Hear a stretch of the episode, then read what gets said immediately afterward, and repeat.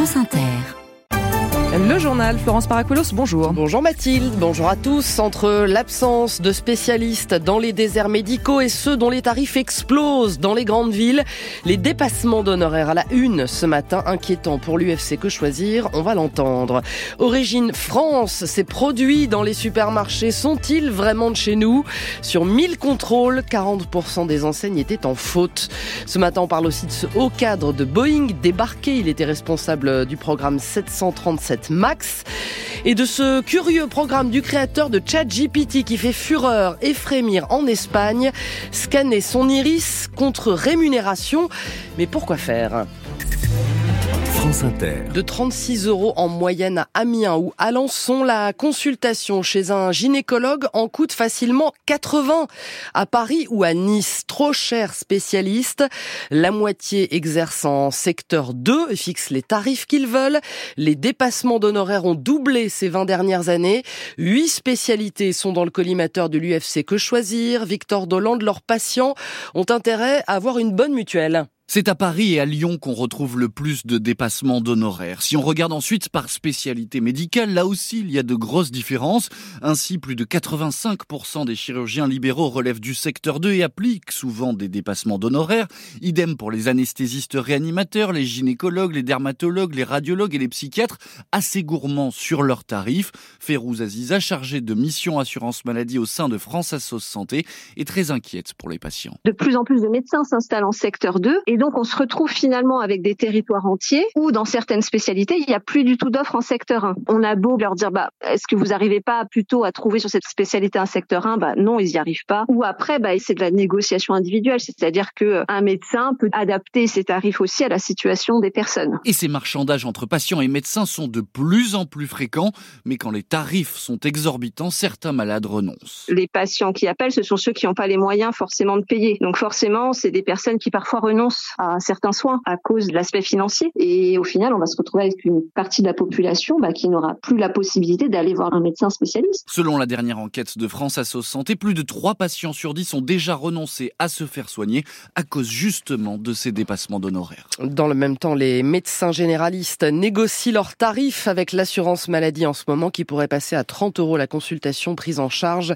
euh, par la sécurité sociale. Le juste prix, c'est aussi le combat des agriculteurs, délogé hier soir du siège de Lactalis à Laval en Mayenne où une soixantaine avait décidé de passer la nuit à l'appel de la Confédération paysanne. Les CRS les ont fait partir dans le calme. Le numéro un mondial du lait est sans arrêt accusé de sous-payer les éleveurs. Le renforcement des lois Egalim annoncé hier réglera-t-il le problème? Un nouveau texte de loi est attendu avant l'été. Quant au contrôle dans les supermarchés sur la véracité de l'origine France affichée sur les produits, près de 40 des 1000 établissements visités dernièrement n'étaient pas dans les clous, a annoncé Bruno Le Maire hier. Ce supermarché d'Arras a précisément reçu la visite de contrôleurs hier, Luc Chemla. Calepin et stylo à la main, Patrice Noulet scrute les étiquettes du rayon fruits et légumes. Il fait partie de la DDPP, la direction départementale de la protection des populations. L'objectif, c'est en fait de s'assurer que les informations euh, passées pour le consommateur soient loyales et non trompeuses en de France, voilà. Donc, euh, donc là sur l'étiquette il y a marqué Origine France et vous regardez donc sur le paquet en lui-même si c'est bien marqué France aussi. Voilà, on vérifie l'indication de l'origine, euh, l'indication de la catégorie, le prix. Là, pas de problème, mais souvent la vérification ne s'arrête pas en rayon. On peut poursuivre le contrôle euh, par rapport au bordereau, voir la facture et remonter jusqu'au fournisseur, notamment pour les produits qui sont vendus en vrac. Il faut être attentif car il y a parfois des fraudes, explique Michael Delay, lui aussi membre de la DDPP. Ça va être par exemple des clémentines qui sont d'Espagne et mais annoncées comme France. Par exemple aussi des kiwis euh, italiens qui ont été euh, francisés. Ils sont vendus comme français. Au même moment, les clients du magasin passent devant les agents, surpris, mais... C'est rassurant, bien sûr. C'est bien. On devrait faire ça régulièrement dans tous les magasins. Comme avec le miel, quand c'est marqué France, est-ce que c'est vraiment ça? Je, Maintenant, je commence à avoir des doutes. On me prend des fois pour des couillons. En cas d'anomalie, les enseignes risquent un avertissement, une mise en demeure, voire même un procès verbal. Luc Chemla, France Bleu Nord. Et puis en Espagne, des milliers d'agriculteurs ont investi la capitale, des colonnes de tracteurs dans le centre de Madrid hier pour réclamer eux aussi euh, des prix décents pour leur production. L'Espagne où le patron de ChatGPT, Sam Altman, est en train de constituer un vaste fichier biométrique sans que l'on sache ce qu'il va en faire. C'est WorldCoin, son dernier projet qui propose à n'importe qui de venir scanner son iris en échange d'une rémunération en crypto-monnaie.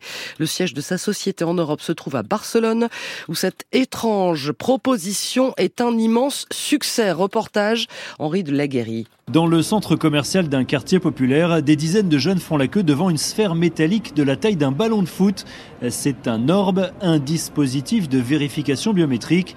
Luca a téléchargé l'application, il vient de passer son œil devant la machine. Il te scanne l'iris, c'est tout. En échange, ils m'ont donné des World Coins. C'est leur crypto-monnaie et j'ai gagné l'équivalent de 76 euros. Je suis tranquille avec ça. N'importe quelle application sur le téléphone te demande d'accepter ces conditions. Là, c'est pareil. Le projet WorldCoin est encore assez flou. C'est à la fois une crypto-monnaie, un passeport numérique et un portefeuille mondial. Mais pour le moment, personne ne sait exactement ce que deviennent les données récoltées. À Barcelone, les volontaires ne s'en soucient pas vraiment. Ils sont uniquement motivés par l'argent. L'agence espagnole de protection des données a été saisie. Alexandre Baradez est spécialiste des crypto-monnaies. Évidemment que ça soulève des questions. Euh, donc, comme toujours, c'est quel cadre réglementaire. Mais je ne crains pas le scénario complètement science-fiction où, du jour au lendemain, nous serions tous scannés avec nos iris et puis nos données seraient accessibles à tout le monde, n'importe où, n'importe comment. 3 millions et demi de personnes dans le monde ont cédé leurs données à WorldCoin, dont 300 000 en Espagne. En France, l'aventure n'a duré que quelques semaines. Dans le viseur de la CNIL, l'entreprise s'est retirée en décembre dernier. Barcelone, Henri de Laguéry, France Inter. Quand Joe Biden insulte Vladimir Poutine, qualifié de son of a bitch, je vous laisse traduire au détour d'une phrase sur les menaces qui pèsent sur la planète. Le président russe en est une, selon l'américain, mais la menace existentielle, dit-il, c'est le changement climatique. Un mot prononcé lors d'une rencontre avec des donateurs du Parti démocrate. Boeing et ses ratés, deux crashs et 350 morts depuis 2018. Et puis l'affaire des portes mal boulonnées, dont l'une s'est envolée en plein vol aux États-Unis. La compagnie a donc fini par sévir et faire partir le responsable du programme 737 à Washington, Sébastien Paour. L'issue pouvait-elle être différente? On s'interroge tellement l'incident et sa cause probable semble inimaginable. C'était le mois dernier, un 737 MAX d'Alaska Airlines perd une porte devant une issue de secours quelques instants après le décollage de Portland. Il n'y a que quelques passagers blessés. Quelques jours plus tard, un premier rapport de l'Agence américaine de sécurité des transports révèle que quatre boulons manquaient sur cette porte. Tout ça après une révision à l'usine Boeing de Renton dans l'État de Washington. Le patron de cette usine, qui cherche à accélérer les cadences, ne pouvait pas rester en poste. Ed Clark est débarqué. Il était entré chez Boeing il y a près de 18 ans. Il était à la fois à la tête du site qui fabrique donc notamment le 737 MAX, directeur général du programme 737 et vice-président de Boeing. Le constructeur annonce aussi une réorganisation de la direction de sa branche aviation civile. Washington, Sébastien Paour, France Inter. Des TER à l'arrêt dans les Hauts-de-France ce jeudi à cause du vent. Météo France a placé 24 euh, départements, 26 départements en vigilance orange. En Ile-de-France, en Normandie, euh, les Ardennes, la Marne, la Meuse, les Pyrénées-Atlantiques et les Hautes-Pyrénées sont aussi concernés. Des carcasses de voitures dans le parc naturel du Mont Ventoux. Voilà qui ne va pas avec le décor. Et c'est la Légion étrangère qui s'y est attaquée hier. Opération technique dans les gorges de la Nesque. Reportage Adèle Bossard. Puisque la ferraille s'est retrouvée entassée à 20 mètres en contrebas de la route dans une zone très pentue. Deux militaires ont donc dû descendre dans le ravin pour attacher un par un les bouts de carcasse à des cordes. Cordes tirées ensuite depuis la route par une voiture et récupérées sur la chaussée par d'autres légionnaires. Alors oui, c'est un petit travail de fourmi, donc on a retiré les grosses parties euh, ce matin. Et là, ben, maintenant, on est sur les petits bouts qui restent, mais les petits bouts qui font quand même 70-80 kilos à chaque fois. Quand même. Le capitaine Daniel Villanova est conseiller environnement de la Légion. Pour lui, ce sont des restes de voitures volées. Et tout ce qui n'est pas vendable a été découpé à la disqueuse.